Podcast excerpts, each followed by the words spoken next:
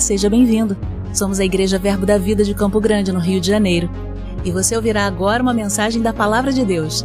Desde que ela transforme a sua vida.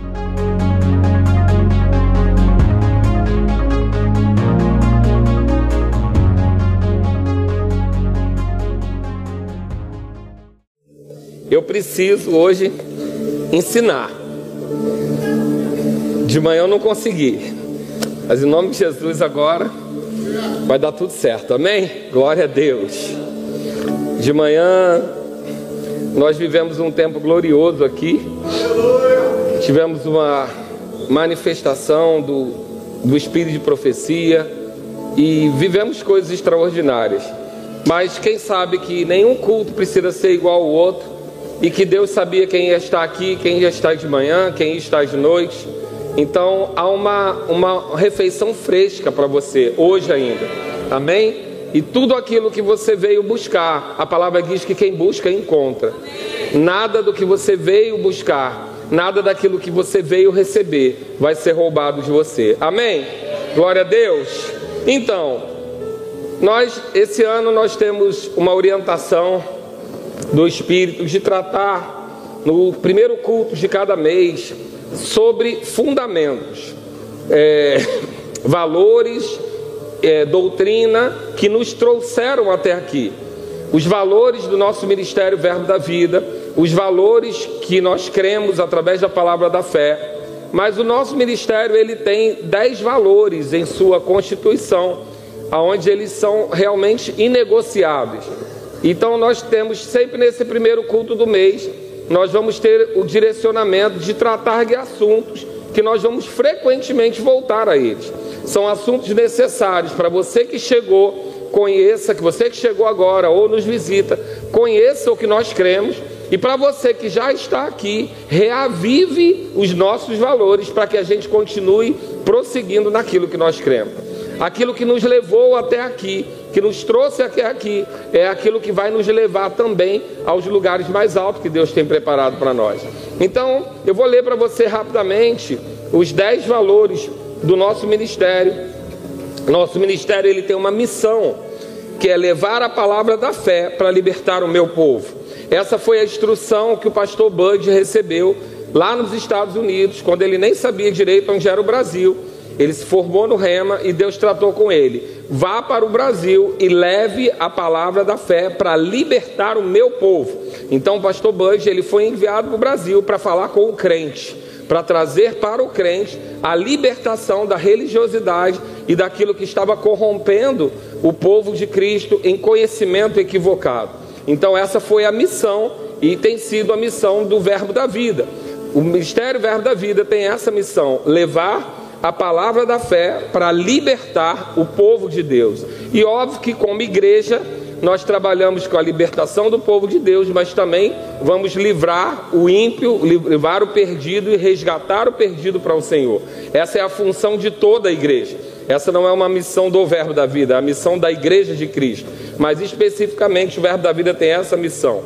E a visão que o pastor Bug recebeu do Senhor é alcançar o Brasil e as nações com a palavra da fé e o amor. Então, essa é a visão do Ministério Verbo da Vida. Mas nós temos dez valores. Os valores são vida de fé, e você deve ouvir bastante sobre fé nesse lugar, amém? Glória a Deus. Você ouve mais ou menos? Você deve ouvir bastante sobre vida de fé, eu creio. Senão a gente começa outro seminário aqui amanhã. Amém? Nós ouvimos falar muito sobre fé nesse lugar. Unidade e amor, você também ouve falar sobre unidade e amor integridade, alegria e paz, firmeza doutrinária. O Ministério Verbo da Vida preza muito pela firmeza da doutrina. Em qualquer igreja Verbo da Vida que você entrar, de manhã, de tarde ou de noite, a palavra que se prega ela vai estar baseada na mesma doutrina, pavimentada pelo rema. O rema ele pavimenta para que a gente não tenha uma palavra diferente a cada culto. Os ministros variam, mas a base doutrinária ela é intocável e se ela for mexida, ela vai ser corrigida publicamente. Amém? Porque nós temos zelo com essa firmeza doutrinária. Nós temos também nos nossos valores o fervor do Espírito. Somos uma igreja pentecostal. Você é pentecostal? Amém. Então você ferve. Você já vem para cá aquecido, quando chega aqui, junta um com o outro, dá borbulha e a gente ferve mesmo. Amém? Então, temos fervor no Espírito, cremos nos dons do Espírito, na manifestação do Espírito Santo. Nós temos também um coração para servir. O serviço é essencial no Ministério Verbo da Vida. Tudo que acontece no Ministério Verbo da Vida acontece por causa do entendimento de serviço. Pessoas, desde o apóstolo Guto, nosso presidente, até o mais novo convertido, nós vamos ver essas pessoas servindo. Nós temos uma referência de Mama Jane servindo em Cantina, na, quando foi, voltou agora para Orlando para instituir uma igreja que estava começando nos Estados Unidos. Se você estiver perto de Suelen, literalmente você vai ser servido, porque ela vai te dar água, café, vai varrer a sala, fazer o que precisar. Nós não temos essa esse pensamento de que servir nos denigre. Pelo contrário, nós entendemos que a responsabilidade não nos deixa fazer aquilo que a gente fazia antes, mas não quer dizer que a gente não possa fazer. Então, o serviço é um valor do Ministério Verbo da Vida, e se você está no Ministério Verbo da Vida e não está servindo, você precisa rever os seus valores. Amém? Um coração para servir, edificar pessoas. O Ministério Verbo da Vida, ele tem como valor levantar pessoas. Nós entendemos no Ministério Verbo da Vida o nosso apóstolo Guto sempre diz que nós não usamos pessoas para construir igreja, nós construímos, nós usamos igreja para construir pessoas.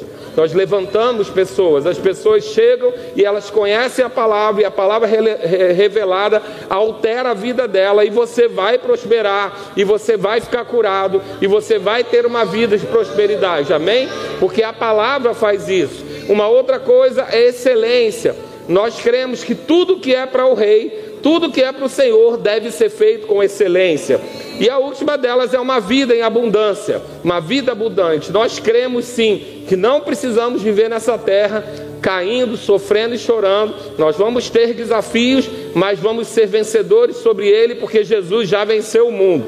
Então é um valor do verbo da vida que você tenha uma vida abundante, que os ministros prosperem junto com a sua igreja, que os pastores, os ministros, as pessoas que servem na igreja prosperem, que você prospere, que você cresça e que você avance. Amém? Isso, esses são os nossos valores. E hoje nós vamos falar de um deles. Nós vamos falar sobre integridade. Quanto pouco glória a Deus e aleluia.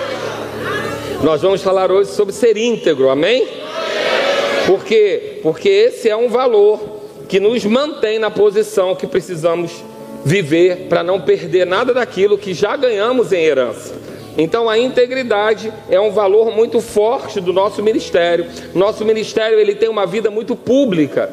Nós não temos eventos fechados, nós não temos eventos cobertos, pelo contrário, as nossas reuniões hoje são pela internet, as nossas reuniões, as nossas conferências, elas são registradas, todos os nossos cultos são gravados então, em qualquer igreja Verbo da Vida, dependendo da condição da, da, equipe de multimídia, ou você vai ter desde um CD gravado até um áudio, Spotify, YouTube, porque nós tudo que nós cremos é para ser publicado. Nós temos uma vida pública. O Ministério Verbo da Vida entende que mesmo a liderança Verbo da, da Vida ela deve ser acessível. Nós não temos lugares preservados para ministros, porque Pastor Bud dizia que o, o, o, Jesus andava no meio do povo, Jesus andava com o povo. Nós temos sim honra àqueles que são chamados por Deus para servir no sacerdócio, mas isso não afasta as pessoas. Então, esse, esse é o ministério que nós servimos, um ministério de integridade,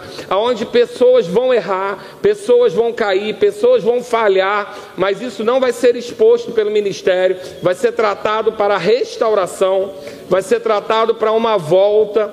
Você pode até ouvir de algum escândalo, porque somos mais de 400 obras entre Brasil e mundo, então somos muitas obras. É óbvio que no meio de uma multidão nós vamos ter falhas, vamos ter pessoas passando por situações, mas você não vai ouvir do ministério a exposição da fraqueza de ninguém. Se você soube da fraqueza de alguém, foi porque ela expôs.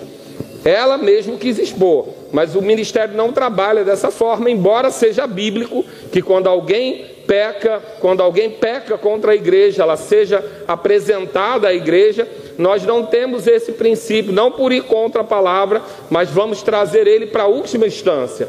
Então, temos uma vida preservada, temos uma vida onde percebemos a nossa liderança, uma vida dentro do, do conforto, da prosperidade que alcançaram, mas não temos essa, essa questão de, de ter notoriedade ou, ou, ou exatamente uma vida luxuosa, não porque somos contra, mas porque vemos mesmo o ministério de trabalho, de serviço.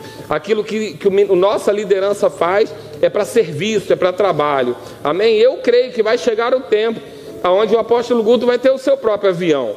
Mas isso não é para luxo.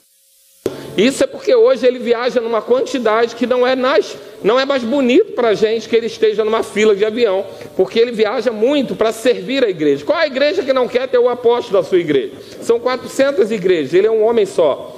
Então existem coisas que elas vão vir para servir ao ministério, para servir o avanço daquela, da prosperidade daquele que está fazendo a obra do Senhor, mas a integridade do nosso ministério, a integridade daquilo que nós vemos, a maneira como se lida com o dinheiro, com finanças, com, que se lida com a vida ministerial, ela não é negociada. Nós não negociamos princípios. Amém?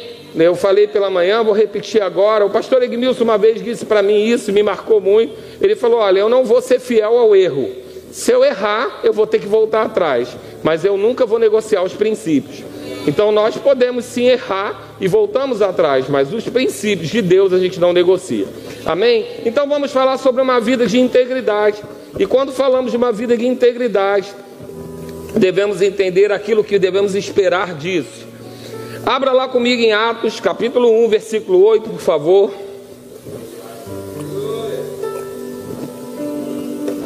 Atos capítulo 1, versículo 8. Nós estamos recebendo uma promessa antes que Jesus seja assunto aos céus. E diz assim: Mas receberei poder, diga comigo, poder, poder. ao descer sobre vós o Espírito Santo, e sereis minhas testemunhas, tanto em Jerusalém como em toda a Judéia e Samaria, até os confins da terra. Confins da terra, mais ou menos na ordem Barra, Recreio, Campo Grande, Santa Cruz, amém? Mas até os confins da terra nós teríamos que ser testemunhas de Cristo. Por isso recebemos o poder. O poder, a unção, ela sempre tem um fim proveitoso. E esse revestimento de poder, o batismo no Espírito Santo, aquilo que Jesus precisou receber para que ele pudesse entrar no seu ministério. Até 30 anos Jesus não tinha feito nenhum milagre, até 30 anos Jesus não tinha operado nada de sobrenatural, embora ele fosse um conhecedor da palavra, um homem de caráter, ele não tinha entrado no ministério. Com 30 anos, ele é batizado nas águas. Ele diz que precisa cumprir esse princípio, ainda que João negocie com ele e diga: Eu não sou digno de que nem amarrar a sandália dos seus pés. Mas ele diz: é necessário que faça isso, porque João já estava no ministério, seis meses mais velho, e ele batiza Jesus nas águas. Jesus sai do batismo das águas e ele recebe o batismo do Espírito Santo. No caso dele, como um, o Espírito vem como uma forma corpórea de pomba e pousa sobre ele, e nesse mesmo momento, Deus diz: Esse é meu filho amado em quem eu me alegro. E ali ele recebe o batismo do Espírito Santo, o revestimento de poder, e a partir daí ele começa a andar no sobrenatural. E aí começa a se comprovar que ele é o Messias, aquele onde quando chegava e havia doença ele curava, aquele onde os coxos andavam, os cegos viam, os surdos ouviam, aquilo que era prometido que ia acontecer quando chegasse o Messias, começa a se revelar em Cristo. E quando revela-se em Cristo, Cristo vai, cumpre o sacrifício, é morto em nosso lugar, apresenta o sangue dele em nosso lugar, e quando ele volta, ele faz uma promessa aos discípulos, e a promessa dele está lá em Lucas, onde ele diz que do alto nós vamos ser revestidos de poder, nós vamos impor as mãos sobre enfermos, e cada final de, de um evangelho você vai ver uma promessa para que o homem não se mova até que ele receba essa autoridade, esse poder dos céus. E quando nós vamos para Atos, nós vamos ver esse poder sendo colocado, agora não mais como forma de pomba, mas línguas de fogo. E sob línguas de fogo, aqueles homens recebem o poder, recebem o revestimento de poder. O primeiro, primeiro batismo do Espírito Santo acontece com os discípulos com línguas de fogo. Depois nós não vamos mais ver línguas de fogo, nós vamos começar a ver o batismo do Espírito Santo acontecendo pela pregação da palavra ou pela imposição de mãos. Amém? E a partir daí, eu creio que, num primeiro momento, Deus batiza, isso não é doutrina, é só uma percepção minha. No primeiro momento, Deus faz o primeiro batismo com Jesus Cristo, como referência, como filho amado, alguém preparado. Mas quando ele lida com o homem, ele precisa de algo poderoso, e línguas de fogo, algo espetacular acontece. Aqueles homens são batizados no Espírito Santo, e como todo bom pentecostal, porque aquele era o dia de Pentecoste, eles começam a falar enrolado, eles começam a pular, a cair, fazer alguma coisa, porque as pessoas acham que eles estão bêbados. E bêbado normalmente ou chora, ou ri, ou cai, ou, ou fala torto. Então eles deviam estar fazendo essas coisas. Por isso que você é pentecostal, às vezes paga esses micos, porque bêbado faz essas coisas. Só que você é, é, é embriagado pelo Espírito. Amém? Que a Bíblia diz para a gente não se embriagar com vinho, mas se encher do Espírito. E aqueles homens são embriagados no Espírito, recebem aquelas línguas de fogo, começam a ministrar a palavra e outras pessoas são batizadas, ou na pregação da palavra, você pode receber o batismo do Espírito Santo a qualquer momento, ou pela imposição de mãos, como Paulo fez em Atos 19 e aqueles, os homens começam a receber o batismo do Espírito Santo, que é na realidade o revestimento de poder, com a evidência de falar em outras línguas. O batismo não é falar em outras línguas, o batismo é receber poder e ter a evidência de falar em línguas. O falar em línguas é uma evidência. E para que tudo isso? Para você ser testemunha. E o que é ser uma testemunha? A palavra aqui é martros, eu não sei como pronuncia certo, mas ela significa que testemunha pode ser num sentido legal, aquilo que nós conhecemos como, como no juiz, num, numa audiência. Nós temos a, a, testemunha num sentido histórico, alguém que viveu um episódio, viveu um período, e nós temos a testemunha num sentido ético, aquele que, por seu exemplo, faz com que algo seja confirmado. E qual é a nossa parte? A nossa parte é o a testemunha ética. Quando nós queremos provar, nós queremos demonstrar que Jesus vive, como nós demonstramos? Nós procuramos como Jesus se comportava. Aonde ele chegava, cura se manifestava, benignidade se manifestava. A Bíblia vai dizer que ele andou por toda parte, fazendo o bem e curando a todos os oprimidos do diabo. Então, como que é o testemunho que Jesus está vivo? Fazendo o bem e curando a todos os oprimidos do diabo. Como eu faço isso? Através do revestimento de poder, da mesma maneira que Jesus precisou, porque Jesus na terra era homem, e como homem, ele não podia fazer isso mas com o Espírito sobre ele, ele pôde fazer. Ele não veio aqui como Deus, ele abriu mão da sua glória e ele se tornou carne, o Verbo se fez carne e habitou entre nós. Ele foi tentado em todas as coisas, como eu e você, mas ele não pecou. E por conta disso, ele recebeu uma condição especial, um nome que está sobre todo nome. Mas ele deu esse nome à igreja como herança e autoridade. Temos o revestimento de poder, temos a autoridade do nome temos uma posição que está sentado à direita, à, à destra do Pai com Ele, nas regiões sobre toda autoridade, todo principado, toda potestade, hoje embaixo dos nossos pés. Uma posição de autoridade conquistada em Cristo e entregue à igreja. Para você fazer o que com esse poder? Pular, dançar, babar, correr? Pode ser, querido. Toda criança, quando ganha presente, faz festa. Você tem direito de fazer festa com presente. Mas deixa eu dizer uma coisa: esse lanche não é para você comer. Esse lanche não é para fazer piquenique. Esse lanche é para servir. Você é convocado. Essa mochila que você ganhou de poder, de capacidade, ela tem um fim proveitoso. Nós somos um exército. Não faça da sua mochila uma lancheira, amém? Essa mochila, esse poder que você recebeu, tem um fim proveitoso.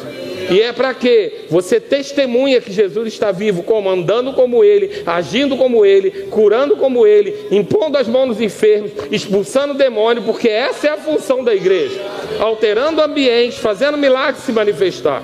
Nós não somos crentes passivos, nós somos aqui, a igreja, onde as portas do inferno não prevalecem, mas as portas do inferno não avançam.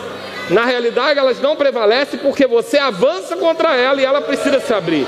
Amém? Nós saqueamos o inferno, vamos tirar vidas de lá. Então somos testemunhas de Cristo. Todo poder delegado tem um objetivo. Eu gosto do livro de Daniel, não precisa abrir, é bem rápido. Mas diz assim no versículo 1: capítulo 6. Pareceu bem a Dario constituir sobre o reino a 120 sátrapas que estivessem por todo o reino, e sobre ele três presidentes, do qual Daniel era um, aos quais estes sátrapas dessem conta. Para quê? Para que o rei não sofresse dano. O que significa o rei não sofrer dano naquela época? Que nada atingisse o reinado dele.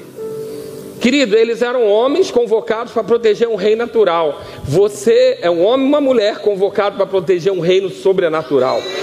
Para proteger o reino de Deus. E por que você é testemunha? E por que você guarda uma posição para guardar o reino? Sabe, Deus me deu uma visão há um tempo atrás sobre algumas coisas que acontecem na nossa vida e que a gente fica de mimimi. Mimimi, se você não sabe, é do, do, é da, da, do inglês que está falando eu, eu, eu. Mimimi. Eu, eu, eu. Para mim, para mim, para mim. Então é aquela pessoa que está sempre olhando para ela, para ela, para ela. E quando às vezes nós pensamos que algumas coisas a gente fica questionando com o diabo: por quê, por quê, por quê? O que está acontecendo? É Deus, é luta, é isso, é aquilo. Querido, deixa eu dizer uma coisa: olha para o rei. Nesse jogo de tabuleiro, eu e você somos peões. E o peão, se precisar, ele se sacrifica para guardar o rei e a rainha. O objetivo do diabo não é você, ele quer chegar no rei.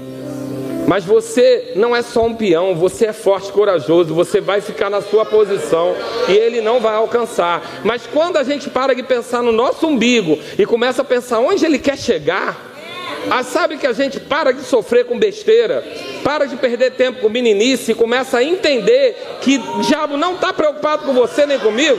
O diabo quer alcançar o rei, mas ele é derrotado, ele não consegue. Mas ele vai tentar, ele vai tentar tirar um peão da igreja, ele vai tentar tirar um cavalo, ele vai tentar derrubar a torre. Então, se você parar de, entender, de, de olhar para você e começar a entender que você é um defensor do reino, Querido, você vai deixar de perder muito tempo, porque às vezes um peão é derrubado por causa de uma bobagem, porque o pastor não cumprimentou, porque não entendeu o chamado, porque alguém da igreja não tratou bem. Querido, isso é fraco, isso é para peão fraco. Vai cair por qualquer coisa. A gente descarta no jogo e às vezes nem percebe. Mas você está além disso. Você recebeu o revestimento de poder, você recebeu o Espírito Santo para te colocar num lugar de autoridade, aonde para te derrubar tem que ter trabalho. Mas por sua causa, não, para guardar o rei. Quando você para de olhar para a sua vida e começa a entender que a sua função é guardar o rei, querido, para muita coisa, fica pelo meio do caminho. Você em você mesmo não faz tanto sentido, mas você guardando o rei, você tem todo sentido de existência. E porque você está guardando o rei, você é guardado, você é preservado. Amém? Então, quando entendemos isso, somos testemunhas de Cristo. E como testemunhas de Cristo, somos guardados. Mas guardados de quem? Guardados do inimigo que não pode nos tocar. Ele olha para você, vê o sangue, ele olha para você, reconhece o nome, ele olha para você e vê o selo. Ele pode não ver o selo, mas ele sabe que você é selado. Ele sabe que você é selado. Queridos, a gente tem testemunho de, de, de religiões que buscam os ossos em cemitério e reconhecem o osso de crente que não pode mexer. Eu não sei se você já ouviu, eu já ouvi vários testemunhos de pessoas que se converteram porque serviam a Satanás e quando foram lá buscar os ossos, falou: esse aí não pode mexer. Por quê? Porque é do pai maior. E aí a pessoa fala: mas se tem um pai maior, não quero servir a você, não, vou servir ao maior. Porque burro eu não sou, né? Se tem alguém maior, servir o maior, vou servir meio do caminho. Porque maior é o quê? Maior é o que está em nós, querido, do que está no mundo. E aí, nessa condição de que somos guardados, somos protegidos, às vezes a gente se preocupa demais com o diabo. O diabo tem costa larga. Mas, querido, muita coisa na nossa vida não é roubada pelo diabo, mas por conta da nossa carne. Por conta da nossa alma, por conta de vaidade, por conta de obras da carne. Mas quando nós entendemos o que temos, nós não vendemos por qualquer preço. Nós não trocamos por qualquer coisa. Nós não trocamos a nossa herança por um prato de lentilha. Então, somos quem somos, mas precisamos o que? Nos manter íntegro. O que é íntegro? Inteiro, nada faltando, da maneira que você foi constituído. Quando nós entendemos integridade, nós vamos pensar automaticamente em restauração. O que é restaurar? Restaurar é você encontrar algo que foi danificado do seu estado original. Quando nós encontramos algo que foi danificado do seu estado original e fazemos uma restauração, nós devolvemos a ele o estado original. Então, qual é a função da igreja? Trazer o mundo, o homem separado de Deus, para a restauração do seu estado original. E qual é o seu estado original? Aquele que está lá em Gênesis. Você foi criado para dominar, você foi criado para multiplicar, você foi criado para ter domínio sobre todas as coisas, você foi criado para guardar e proteger o jardim. É esse, esse é seu estado original, habitar no Éden. Esse é seu estado original. E a igreja faz esse trabalho de trazer para o estado original. Qual é o estado original? Integridade. Íntegro, completo. Porque afastado de Deus, longe de Deus pelo pecado, separado de Deus pelo pecado, falta algo dentro de você. Falta algo, um vazio. Tem dinheiro, tem as coisas, tem o casamento, mas vazio. Vazio, por quê? Porque você não está íntegro, você não está inteiro, está faltando uma parte. Quem? O Espírito de Deus que foi separado de você por causa do pecado. Mas quando entramos em Cristo, somos restaurados à nossa integridade. Somos restaurados ao original. Voltamos à fase original de que filho, não só criatura, filho, convívio, relacionamento, o Espírito de Deus que foi separado de nós vem habitar em nós de novo. E quando ele vem habitar em nós de novo, nós somos restaurados como novas criaturas. Mas além disso, do Espírito por dentro, nós recebemos o Espírito sobre. E o Espírito sobre nos dá capacidade de quê? De andar como Cristo. E o diabo sabe disso, por isso que ele odeia oração em línguas. Por isso que ele entra na religião e diz que línguas é do diabo. Por isso que ele entra na religião e diz que você, quando fala em línguas, está falando com pensamento.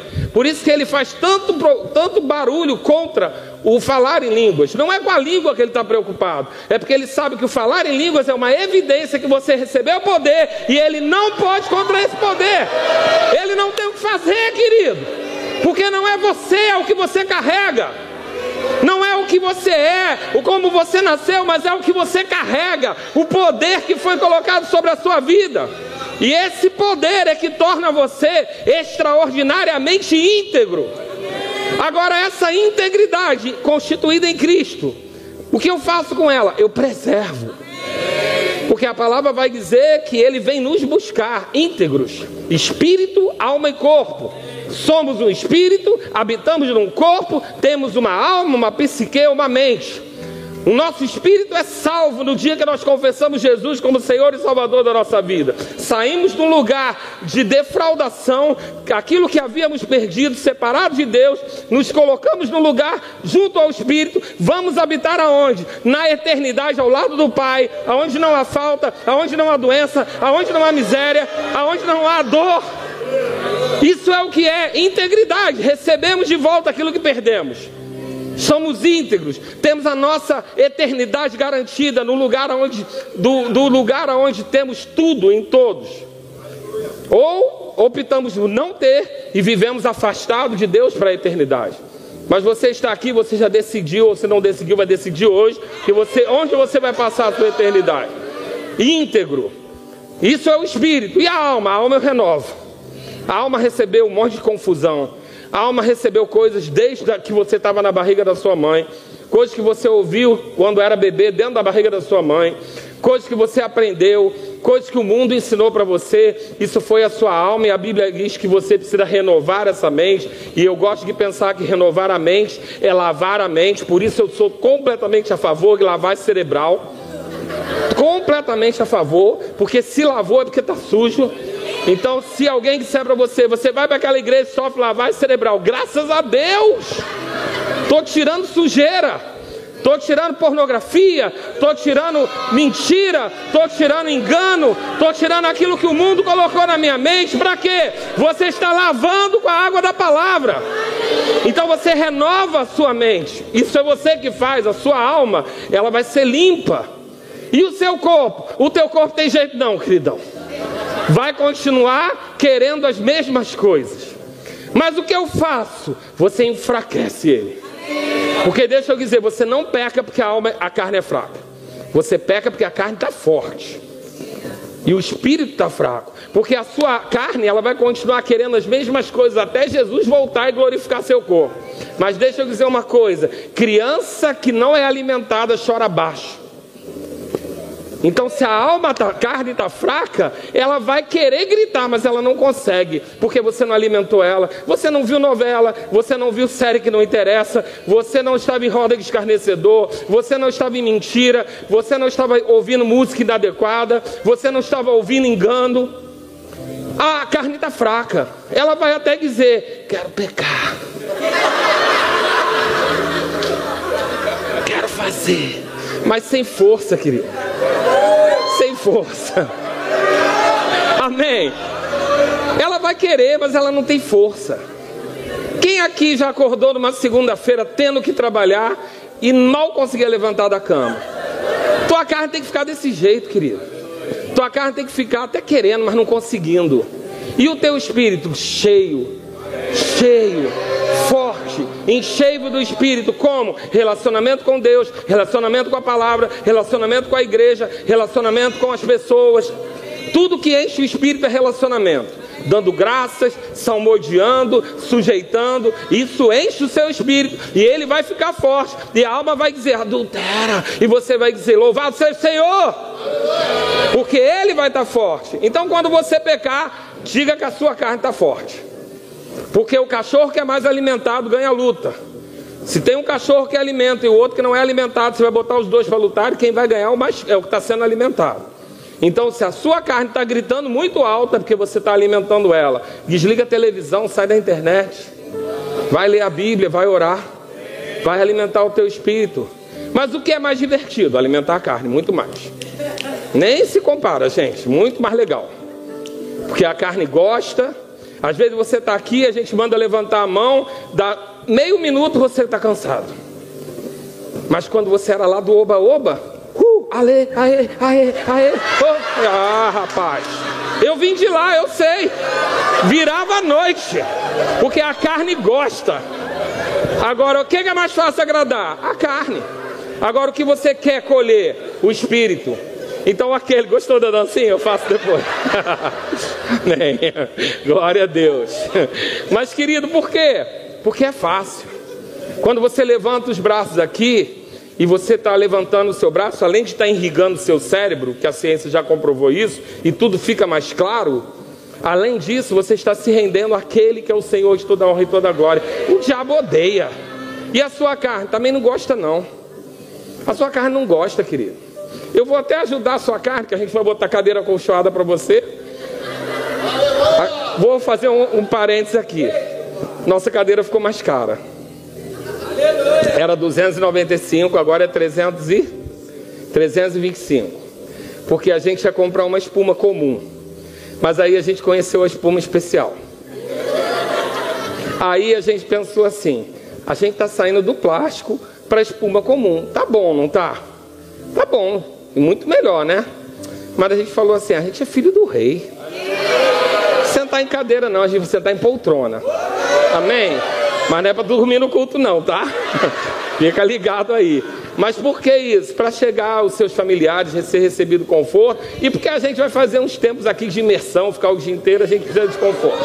Amém? Fecha o parênteses, volta para cá. Nós não alimentamos a carne, alimentamos o espírito para ser testemunha de Cristo. E testemunha precisa ter o que? Integridade. Porque se você é testemunha num processo legal, a primeira coisa que vão fazer é investigar a sua vida saber qual a vantagem que você tem em estar ali, saber como é o seu procedimento, se seu nome é limpo ou sujo, porque você não vai para testemunhar de qualquer maneira.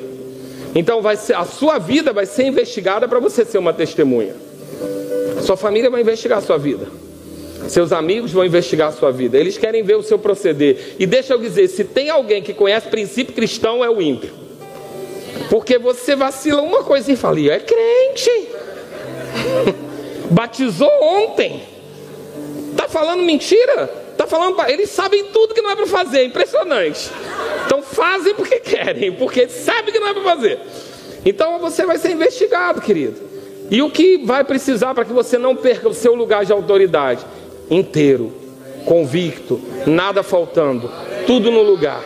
Então, integridade é o lugar que nos leva à segurança. Nós vamos ser provados em nossa integridade. Não por Deus, porque Deus não nos tenta. Mas vamos ser provados. Jó foi provado. Jó foi provado por Satanás. Quem leu Jó inteiro sabe que quem provou, quem tentou a Jó foi Satanás, não foi Deus. Deus não podia restringir porque Jó não tinha aliança.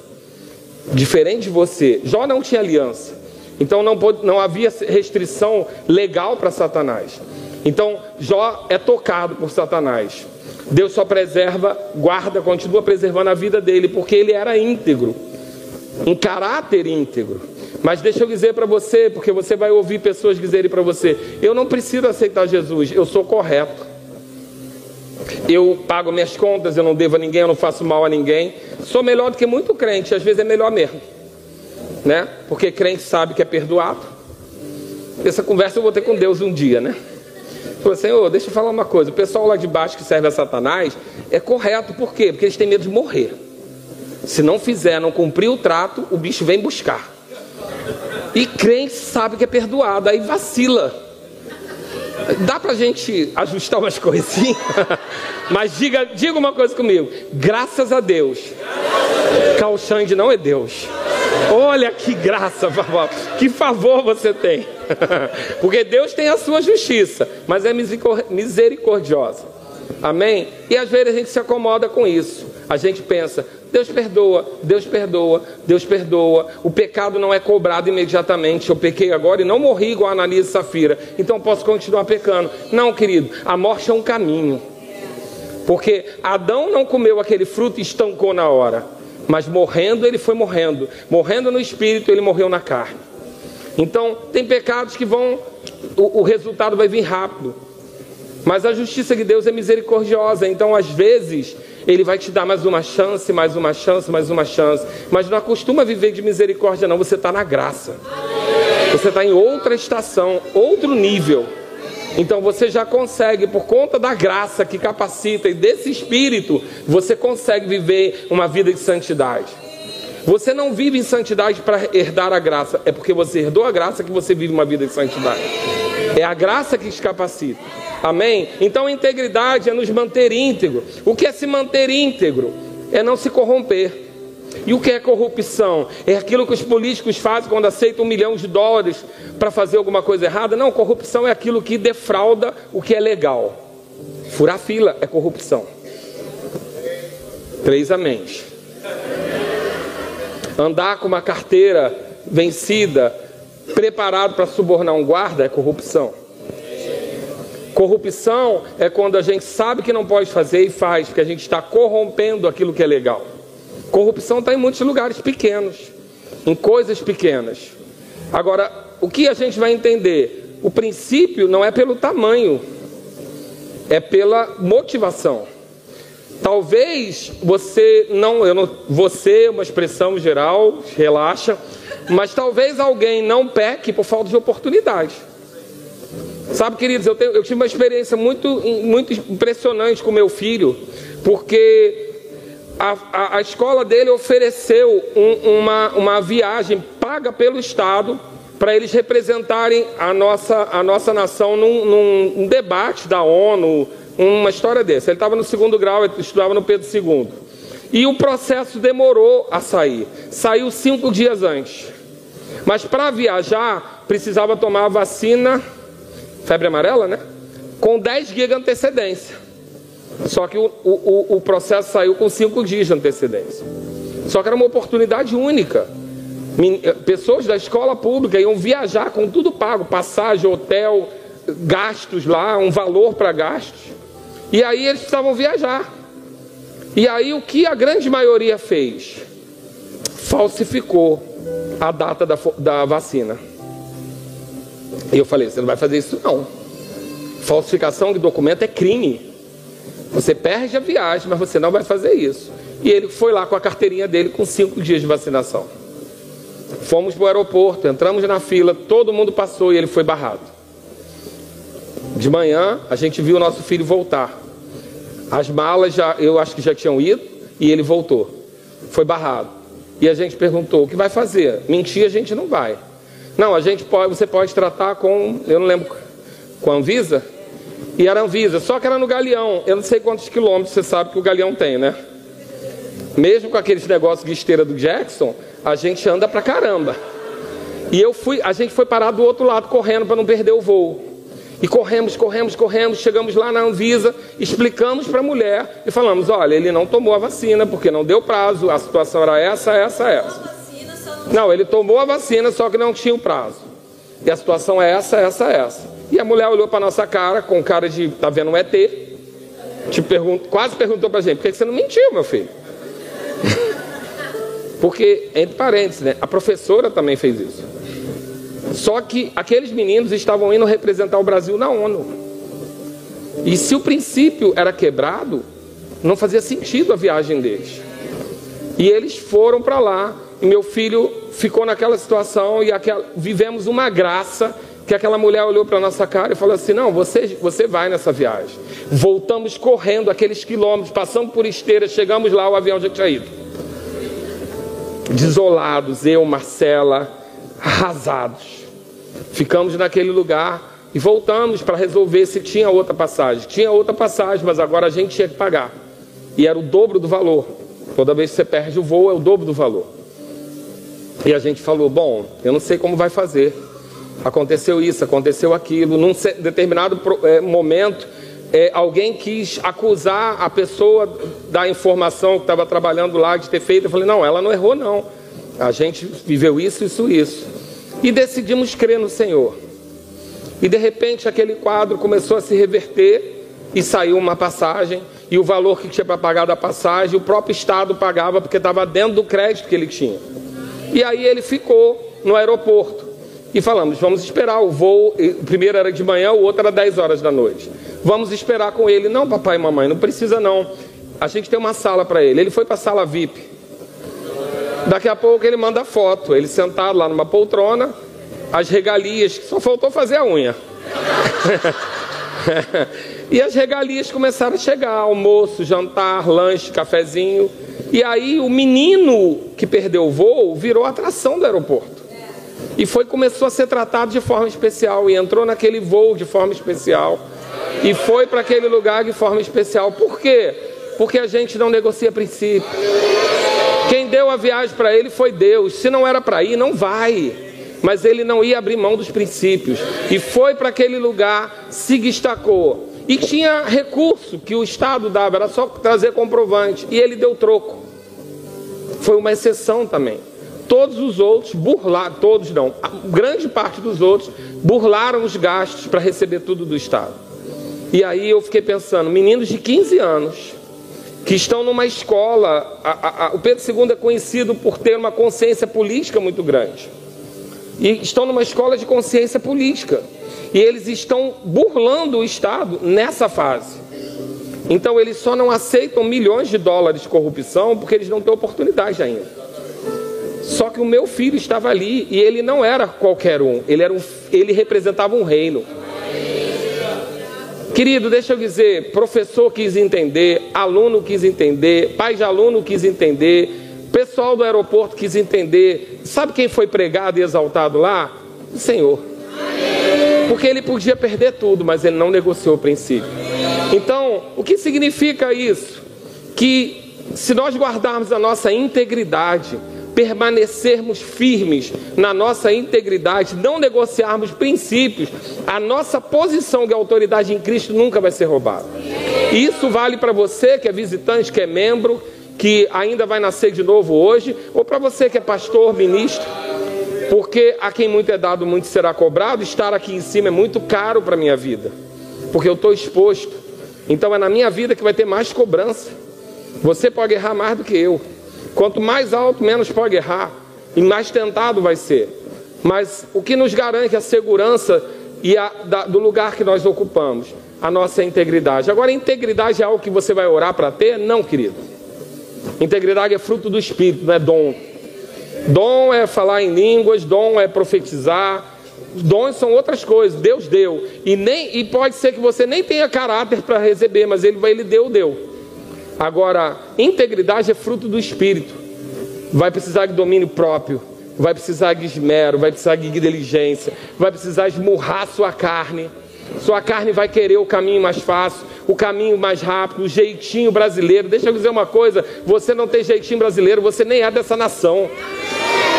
Você é brasileiro, sim, mas você representa uma nação superior. E você não vai pelo caminho mais rápido, por quê? Porque aquele que está em você é maior do que o que está no mundo. E se Deus é por você, quem é que vai ser contra? Querido, pode parecer que não vai ter, mas se Deus falou, vai ter. Permaneça íntegro, continue no seu lugar. Ande com o seu carro se o IPVA está pago. E se não está pago, não tenha carro.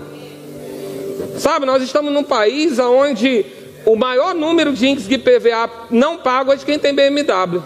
Porque compra o carro e não calcula o preço do IPVA. Querido, se você não pode ter o BMW e pagar o IPVA dele, anda de Fusca. Mas seja íntegro. Não cause vergonha ao Evangelho, porque a Bíblia diz que quem tem que ser envergonhado é Satanás, não somos nós, não. Quem tem que ser envergonhado não é o Evangelho, é Satanás. Ele que tem que ser envergonhado. Salmo 7, 8 diz: O Senhor julga os povos, julga-me, Senhor, segundo a minha retidão e segundo a integridade que há em mim. Se aquilo que você me deu está inteiro, nós vamos ver muitos versículos que vão falar sobre integridade. Salomão foi testado na sua integridade como seu pai. Nós vamos ver Daniel sendo testado na sua integridade. Todos os grandes homens de Deus, eles foram testados em sua integridade. Eles precisaram passar por uma prova, porque quem não faz prova não é aprovado, querido. Prova faz parte da vida, mas não é Deus que tenta. São as circunstâncias, a sua carne, a sua alma. Para quê? Para que você cresça. Você faz isso com seu filho. A criança está lá quietinha, você começa a dizer gatinho, gatinho, gatinho, aí começa a engatinhar, você anda, anda, anda, você quer que ele cresça. Então Deus também quer que você avance. Provas vão fazer parte para ser aprovado. Davi só virou o que virou porque tinha Golias. Nós vamos viver as provas, vamos ter os desafios, mas vamos negociar a princípio? Não. Não vamos lutar com as armas de Saul, não vamos lutar com as armas do mundo, mas vamos lutar com o quê? Com aquilo que Deus nos deu. A nossa armadura. Agora, da nossa armadura, de tudo que tem numa armadura, capacete da salvação, tudo aquilo que está numa armadura, querido, deixa eu dizer, tudo na armadura é sustentado pelo cinturão da verdade. Tirou a verdade, o resto vai cair tudo. Vai ficar nu. Então, segura no cinturão da verdade e tenha uma vida íntegra. Tenha uma vida onde você seja testemunha de Cristo. Onde no seu trabalho as pessoas falam assim: ele é crente. Ah, não, eu sou um cara moderno, bacana. No meu trabalho ninguém sabe que é crente, que eu sou crente. É o 007 gospel. Não, querido. As pessoas vão saber que você é crente por causa do seu procedimento porque você não mente, porque você chega pontual, porque você não rouba trabalho nem para ler a Bíblia, porque se você ganha salário não é para ler a Bíblia no horário do salário, porque senão você está defraudando o seu patrão. Porque você na segunda-feira chega firme, não se acaba no domingo, sai daqui, vai fazer um monte de coisa e depois não vai trabalhar direito. Não, você é um exemplo. Você é o primeiro que chega, é o último que sai, você produz. Por quê? Porque o Senhor é contigo, era com José, é contigo. Você produz, você resolve problema, você é solução, você não é problema. Porque você é testemunha daquele que só resolvia problema. Você já leu na Bíblia de Jesus chegando no lugar e causando problema? Não, era solução. Tem doença, cura. Tem falta, multiplica. Jesus era a solução, você é o corpo de Cristo, querido. Você é testemunha dele. Aonde você chegar, solução chegou. Diga comigo, eu sou um solucionador de problemas. Você foi criado com um propósito. Você foi criado para chegar num lugar e ser solução. Agora, como você vai preservar esse lugar? Sendo íntegro. Tendo integridade, se mantendo firme, não abrindo mão de nada, não negociando princípios. E isso é fácil? Não. Mas Romanos 8, 26 diz que ele nos, os Espíritos nos assistem em nossa fraqueza.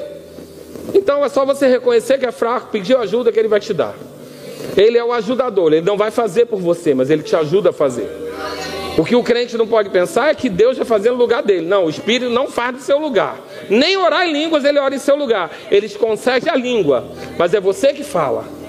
Então ele é só o seu ajudador e já é muita coisa. Muita coisa que você não conseguia carregar sozinho, agora tem Ele. Muita coisa que você não conseguia dizer não, agora tem Ele.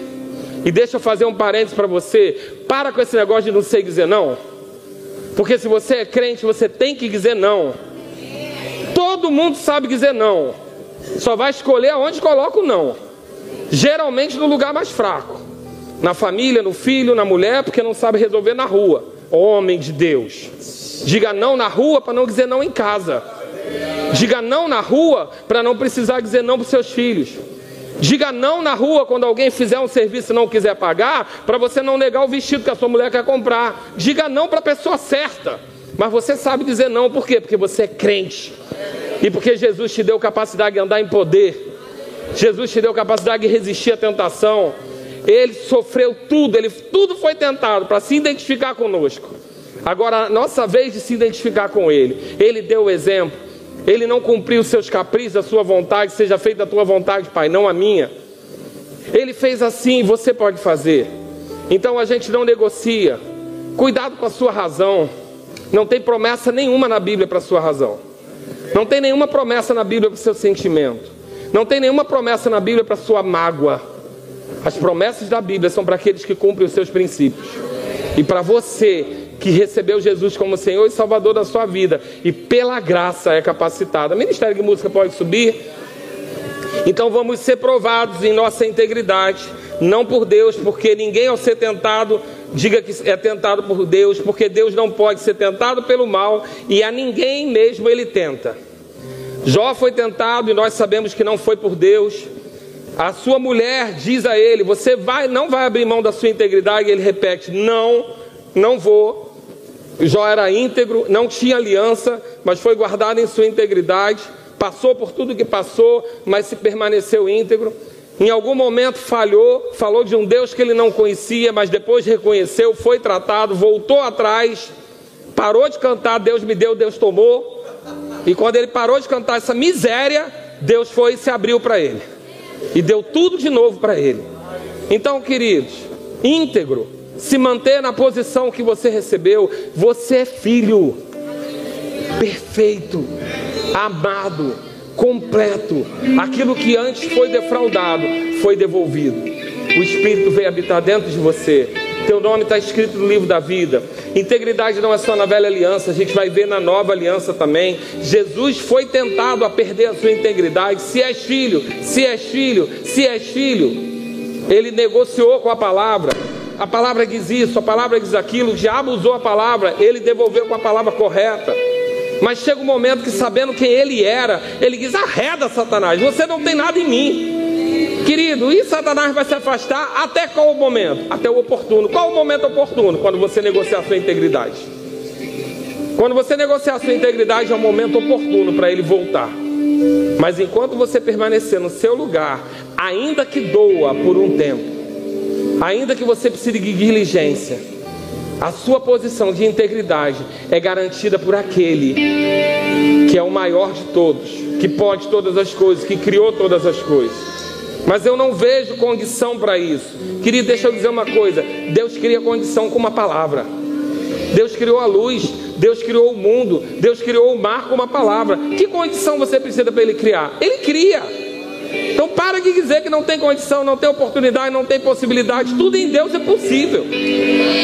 Ah, mas eu não tenho isso, não tem como aquilo. Isso não existe, querido. O braço dele se encurtou.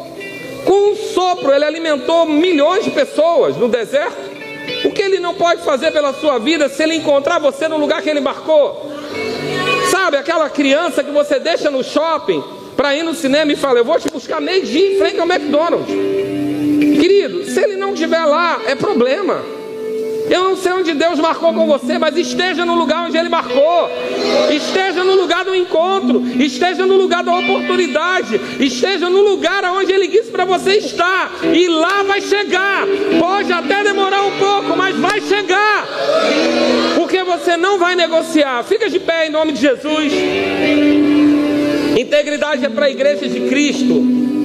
Tito recebe a seguinte carta: torna-te pessoalmente padrão de boas obras. No ensino, mostra integridade, reverência, linguagem sadia e repreensível. Para quê? Para que o adversário seja envergonhado. Não é o você, não é o evangelho, mas o adversário tem que ser envergonhado. Íntegro, correto, mantendo seu lugar, seguindo os princípios, obedecendo a lei dos homens, obedecendo e cumprindo com a sua palavra, marcando e chegando, mar... pedindo emprestado e pagando. marcando e cumprindo. Por quê? Porque não é só a sua palavra. Diga comigo, não sou mais eu quem vivo. É Cristo que vive em mim. E a palavra de Cristo não pode voltar atrás. Íntegro. Nós vamos falhar? Vamos. Eu vou falhar? Vou. Mas eu posso, como Davi, reconhecer um coração de integridade e consertar e voltar para o lugar do encontro marcado. Davi errou, Moisés errou, quase todos eles erraram. Mas quais foram os que prosperaram? O que reconheceram o erro, se arrependeram e voltaram para o lugar marcado. Não seja como Saul que errou e não quis reconhecer e perdeu uma descendência que seria que geraria Jesus. Não seja como não seja como Saul, seja como Davi, reconheça, arrependa-se e volta para o lugar marcado. As promessas de Deus continuam lá te esperando. As promessas de Deus continuam lá te esperando. Você aí de camisa branca e de barba, as promessas de Deus estão exatamente no lugar que Ele marcou com você. Volta para lá rápido. Volta para lá rápido. Tem algo que Ele falou para você que você sabe que tem que cumprir e está adiando. Volta para lá. As promessas estão lá e você vai usufruir de todas elas. Porque as promessas têm lugar marcado, querido. As promessas têm lugar marcado. E você vai estar lá, amém? Como que você vai estar? Íntegro. O mesmo Deus da, Deus da paz vos santifique em tudo, e o vosso espírito, alma e corpo sejam conservados íntegros e irrepreensíveis na vinda do nosso Senhor Jesus Cristo. É assim que Jesus vai te encontrar na volta, íntegro, completo, perfeito, sem negociar, sem ter feito, aberto mão de coisas poderosas da sua vida. E como que eu vou fazer isso? Eu vou evitar as pequenas coisas. Vou ligar o módulo José, módulo José do Egito. Não vou negociar com o pecado, não vou flertar com ele. Vou fugir daquilo que é impuro. Vou fugir daquilo que não é bom. Vou fugir da má aparência. Vou fugir daquilo que causa ideia errada. Vou fugir da roupa inadequada. Vou fugir da sensualidade. Vou fugir da música perversa. Vou fugir do mundo perverso. Vou evitar aquilo que me seduz, que a minha carne gosta. Por quê? Porque ninguém acorda de manhã e diz eu vou pecar. Você vai começar aos pouquinhos. Você não vai não. As pessoas começam um pouquinho. Você não vai nem andar por esse caminho. Por quê? Porque você não vai negociar a sua posição. Ergue os teus braços. Eu creio nos sinais que acompanham a palavra. E o Senhor está derramando aqui nessa noite capacitação divina para você andar em integridade. Você é íntegro, porque você é filho de um Deus íntegro. Você é filho de um Deus que trabalha ao seu favor. Você é filho do todo, do dono do ouro e da prata. Você não precisa fazer atalho para herdar a sua herança. Você é filho. Você é filho. Eu quero trocar música. Aquela música consagração. Você pode me dar o início dela? Você consegue? Você pode me dar a letra? De, é consagração? A honra, a glória. Isso? Que bom, né? Que vocês são todos afiados. Ministério de música íntegro. Você baixou a mão por quê? Vou dançar de novo para você? Você alimenta o espírito. Para de olhar para mim, olha para Deus. É Ele que te dá todas as coisas. Toda dádiva, todo dom perfeito vem do alto, dos pais das luzes. Amém, querido? Você erguia as mãos lá quando era criança, até para Xuxa. Agora é o Senhor que está aqui, querendo derramar sobre você bênção sem medida, graça, favor, capacitação. Não abra mão, diga para a sua carne: eu vou ficar com as minhas mãos levantadas, porque do alto eu vou receber. Eu elevo meus olhos para o alto, da onde vai vir o socorro? Da onde vai vir o socorro? E eu quero que você, junto com essa música, se consagre. De gratos louvores transborda o meu coração.